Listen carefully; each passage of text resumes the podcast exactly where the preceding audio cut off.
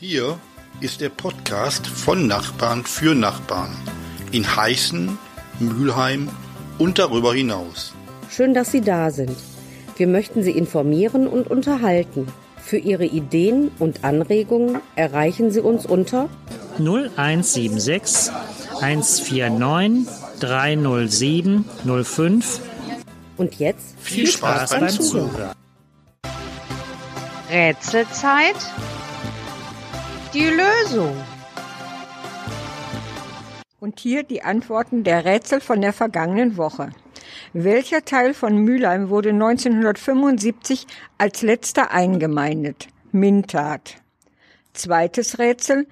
In welchem Jahr fand in Mülheim die Landesgartenschau statt? 1992. Erzähl mal.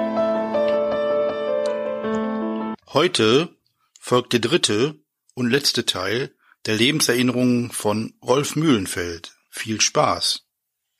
Und was kam nach dem Abitur? Ich äh, wollte eigentlich zur Kriminalpolizei, äh, war auch schon in Hiltrop in Münster gewesen. Das wären zwei Tage gewesen und äh, am Vormittag wurden schon alle möglichen Tests äh, durchgeführt. Und dann gab es einen Test mit solchen Karten, die kennen Sie sicherlich auch, mit den verschiedenen Farbpunkten. Und da ist so eine Figur versteckt oder irgendetwas, was man da raussehen kann. Da wurde ich aus dem Raum geholt, wo ich gerade Prüfung machte. Da sagte derjenige zu mir, Herr Mühlfeld, tut uns schrecklich leid. Sie scheinen äh, ein sehr guter Mann zu sein, auch für uns. Sie haben nur einen Nachteil. Sie haben einen Sehfehler, Rot-Grün-Schwäche. Und sagte auch deswegen heißt das nicht, dass Sie nicht zur Bundeswehr müssen. Bei der Bundeswehr müssen Sie nicht unbedingt wissen, wen, auf wen Sie schießen, ob der rot, grün oder blau ist. Aber hier bei der Polizei müssen Sie das schon wissen. Und das war vererbt von Mutter. Vor 10, 20 Jahren ist er dann eigentlich auch aufgehoben worden. Es sind heute auch Leute da mit Rot-Grün-Schwäche. Ne? Aber damals waren die da knochenhart, flog man eben raus. Ja, und dann habe ich überlegt, dann habe ich Lehramt studiert in Bochum und bin dann nach dem Studium ans Heißener Gymnasium gekommen, wo ich auch bis zum Schluss geblieben bin. Und die hat mir immer gut gefallen. Ich wäre zwar ganz gerne Kriminalpolizist geworden, aber hat nicht sollen sein. Welche Fächer haben Sie in Heißen gegeben am Gymnasium? Äh, Geschichte und Sozialwissenschaft. Wichtig ist Schülern, äh, dass man authentisch ist. Das ist ganz wichtig. Dann kann man denen auch schon mal ein paar Takte sagen. Und äh, am Anfang sollte man nicht zu großzügig sein, im Gegenteil. Zügel anziehen, mal gucken, wie die dann laufen. Und wenn die gut laufen, kann man auch die Zügel etwas lockerer lassen. Und äh, ich hatte eigentlich immer ein gutes Verhältnis mit Schülern. Gut, einige wenige gibt's immer.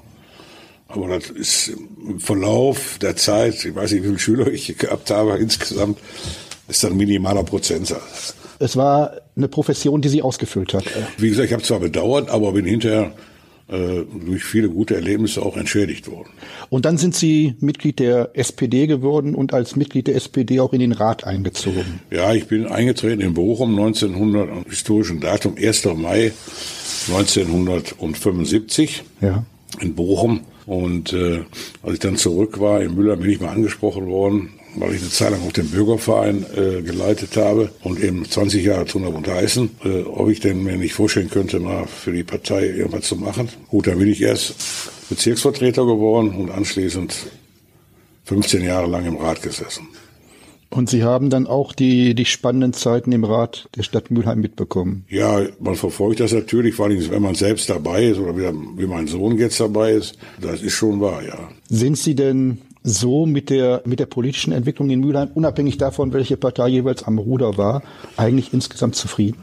Nein, ich äh, hätte auch noch einen fünf Jahre weitermachen können, habe es aber nicht gemacht, weil mir manches zuwider war, was mittlerweile läuft. Also und vor allen Dingen die Tatsache, dass die Räte heute so zersplittert sind, macht eine Zusammenarbeit sowas von schwer, kann man sich gar nicht vorstellen. Und äh, nee, ich äh, war froh, dass er nichts damit zu tun hatte. Also irgendwann kommt der Punkt, wo man das auch nicht mehr will. Ja, natürlich. Und man sollte froh sein, äh, dass man den dann merkt, den Punkt. Ne? Herr Mühlfeld, vielen lieben Dank für das Interview. Sie haben uns viel, viel Stoff geboten, dass wir jetzt in den nächsten Wochen das über unsere Podcasts verteilen können. Vielen Dank nochmal dafür. Gern geschehen. Nachrichten aus dem Nachbarschaftshaus. Das Jahr neigt sich ganz langsam dem Ende zu und die Tage werden kürzer. Wir haben mitbekommen, dass es schon wieder zu den ersten Wohnungseinbrüchen gekommen ist. Daher unsere Bitte. Achten Sie auf Ihr Umfeld, sichern Sie Ihr Haus und Ihre Wohnung. Wir werden in einer der nächsten Podcasts ein Interview mit Tipps von Spezialisten der Polizei bringen. Am Dienstag, den 20. Oktober, macht das Rote Kreuz Station im Nachbarschaftshaus zur Blutspende. Zwischen 15 Uhr und 19 Uhr ist das Blaue Haus am Hingberg geöffnet. Kommen Sie vorbei. Eine Blutspende geht schnell, tut nicht weh und rettet Leben. Wir sehen uns am Dienstag im Nachbarschaftshaus. Kindermund aus Heißen. Kindermund aus Heißen. Ein Witz. Fliegt ein Kuckuck übers Meer und trifft ein Hai. Sagt der Hai zu dem Kuckuck, Kuckuck. Sagt der Kuckuck zu dem Hai, Hai. Nachbarschaftshaus. Neues aus Heißen. Im Gespräch mit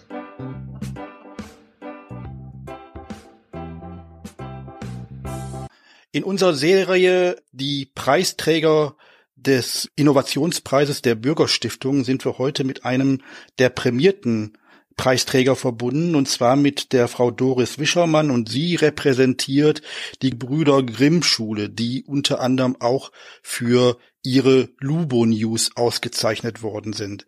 Guten Tag, Frau Wischermann. Einen herzlichen guten Tag, Herr Wienko. Was macht eine Schulsozialarbeiterin und wie ist Ihre Stellung in der Relation zum Lehrerkollegium und zur Schulleitung?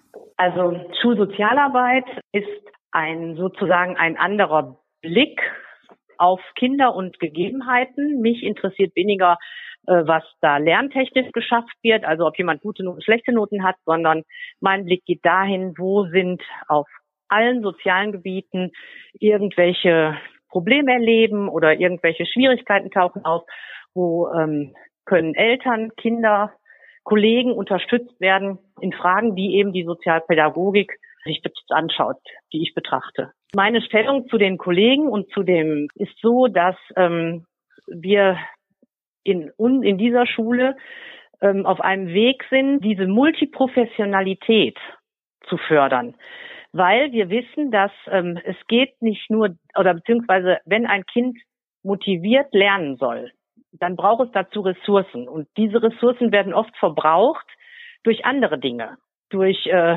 Schwierigkeiten mit anderen Kindern, durch problematische Elternhäuser, durch zum Beispiel einen hohen Medienkonsum. Und da ist es halt wichtig, diese Kinder so zu stärken, dass sie den Schulalltag gut bewältigen und wie gesagt motiviert lernen können. Denn das andere sind auch Grundbedürfnisse, die manchmal so ein bisschen auf der Strecke bleiben, stellen wir fest. Nicht bei allen Kindern, aber bei manchen. Sie sind ausgezeichnet worden für eine Figur, die, nennt sich Lubo. Wie ist die Figur entstanden und welchen Hintergrund hat die? Der Protagonist ist Lubo. Das ist dieses Männchen aus dem All, was auf die Erde kommt und keinen blassen Schimmer hat, wie soll ich denn, was soll ich denn hier machen, damit es mir hier gut geht, damit man gut miteinander leben kann, gut miteinander lernen kann, damit ich Freunde finde, und diese Inhalte erarbeitet Lubo sozusagen interaktiv mit den Kindern in diesen Trainingseinheiten. Das geht dann über Gefühle, über Emotionsregulation, also erstmal zu gucken, was für ein Gefühl habe ich eigentlich und das Gefühl sagt mir jetzt hau dem einer, aber was kann ich denn da machen? Und dann werden Handlungsoptionen ermittelt und dann gibt es eine Problemlöseformel zum Schluss, die für die Kinder hilfreich ist, sodass die sich daran entlanghangeln können, wenn ein Problem auftaucht alle Kinder der ersten und zweiten Klasse lernen Lubo kennen. Von daher war das die Figur, die für uns als die Figur in der Idee, wie erreichen wir unsere Kinder, wie können wir im Kontakt bleiben, war die Figur einfach diejenige, die, am, die alle kennen. Und von daher haben wir den ausgewählt. Sie führen jeden Tag eine Beratungsstunde durch. Wie können Sie den Schülern dabei direkt helfen? Ich bin mal gefragt worden, woran leiden unsere Kinder am meisten? Und ich habe darauf geantwortet, die sind einsam. Die haben viele Kinder. Ich, viele Kinder sind einsam, weil sie niemanden haben, der ihnen zuhört. Und ich habe also eine Kindersprechstunde sowieso schon seit ewiger Zeit an der Schule. Da melden die Kinder sich selbstständig an, schmeißen so einen Zettel in so einen kleinen Pappbrief, Briefkasten und wenn es meine Zeit erlaubt, hole ich mir dieses Kind und sage, du hast dich angemeldet für die Kindersprechstunde Und die Inhalte sind ganz unterschiedlich. Ich höre den Kindern eigentlich in erster Linie zu und versuche dann mit denen gemeinsam Lösungswege zu finden. Vielen, lieben Dank. Dank für das Interview. Sehr, sehr gerne. Und ich hoffe, wir haben noch häufig die Möglichkeit, zusammenzuarbeiten. Ich würde mich sehr freuen. Was Witziges. Anfrage. Wir sind ein kleines Restaurant und suchen Musiker, die gelegentlich bei uns musizieren, um bekannt zu werden. Wir können zwar keine Gage zahlen, aber wenn die Sache gut funktioniert und die Musik bei unseren Gästen gut ankommt, können wir an den Wochenenden auch Tanzveranstaltungen machen. Sollten Sie also daran interessiert sein, Ihre Musik bekannt zu machen, melden Sie sich bei uns. Antwort. Wir sind Musiker und wohnen in einem ziemlich großen Haus. Wir suchen ein Restaurant, das gelegentlich bei uns Catering macht, um bekannt zu werden. Bezahlen können wir nichts, aber wenn die Sache gut funktioniert und das Essen schmeckt, dann könnten wir das regelmäßig machen. Es wäre bestimmt eine gute Reklame für Ihr Restaurant. Bitte melden Sie sich bei uns.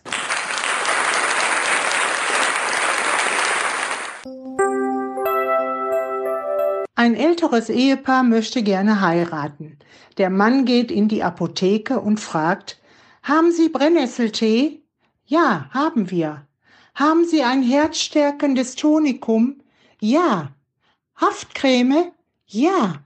Führen Sie Stützstrümpfe? Ja, auch die haben wir im Sortiment.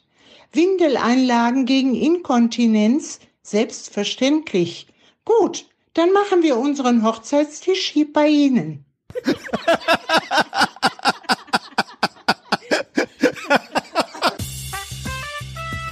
Informatives und Interessantes aus dem Nachbarschaftshaus.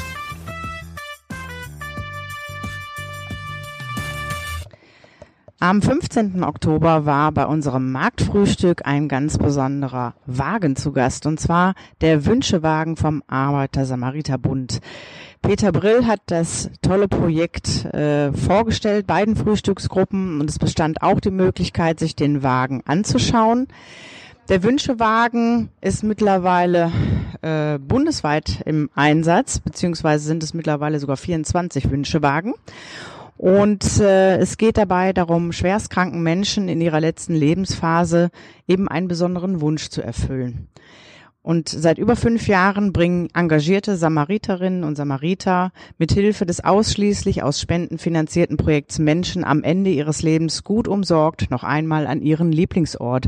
Peter Brill hat dann zum Beispiel Geschichten erzählt von einer Dame, die nochmal nach Katwijk wollte, weil sie dort oft mit ihrem Mann war oder es geht zum Lieblingsfußballverein ins Stadion. Ähm, die Leute werden begleitet durch medizinisches Fachpersonal, aber auch wie Peter Brill durch Sozialarbeiter und die machen das alle ehrenamtlich. Und es ist ein ganz, ganz tolles Projekt, was wir hier vorstellen wollten und äh, ja, wofür wir auch gerne noch ein bisschen Werbung machen möchten hier im Podcast.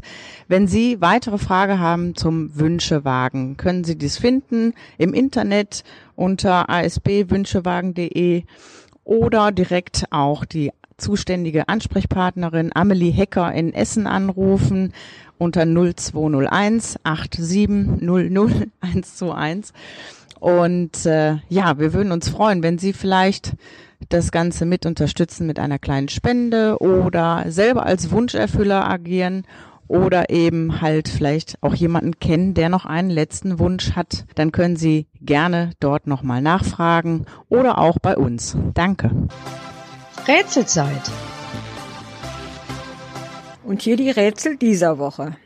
Die Ruhrtalbrücke ist bundesweit die längste Straßenbrücke aus Stahl. Wie lang ist sie? Etwa 1200 Meter, 1400 Meter, 1600 Meter, 1800 Meter. Das zweite Rätsel. Wer war der unmittelbare Amtsvorgänger von Ex-Oberbürgermeisterin Dagmar Mühlenfeld?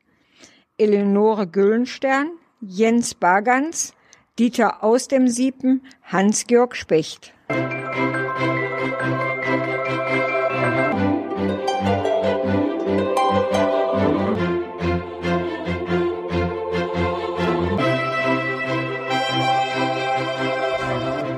Bunten Blätter anfangen, unsere Wege zu schmücken, die Natur uns zeigt, dass es Wunder gibt, eine Tasse Tee und eine Umarmung plötzlich ganz anders wärmen und der Regen das Zuhause noch gemütlicher macht, dann ist es wieder soweit. Herbstklopfen. Das war Nachbarschaftshaus. Neues aus Heißen. Bis zum nächsten Mal.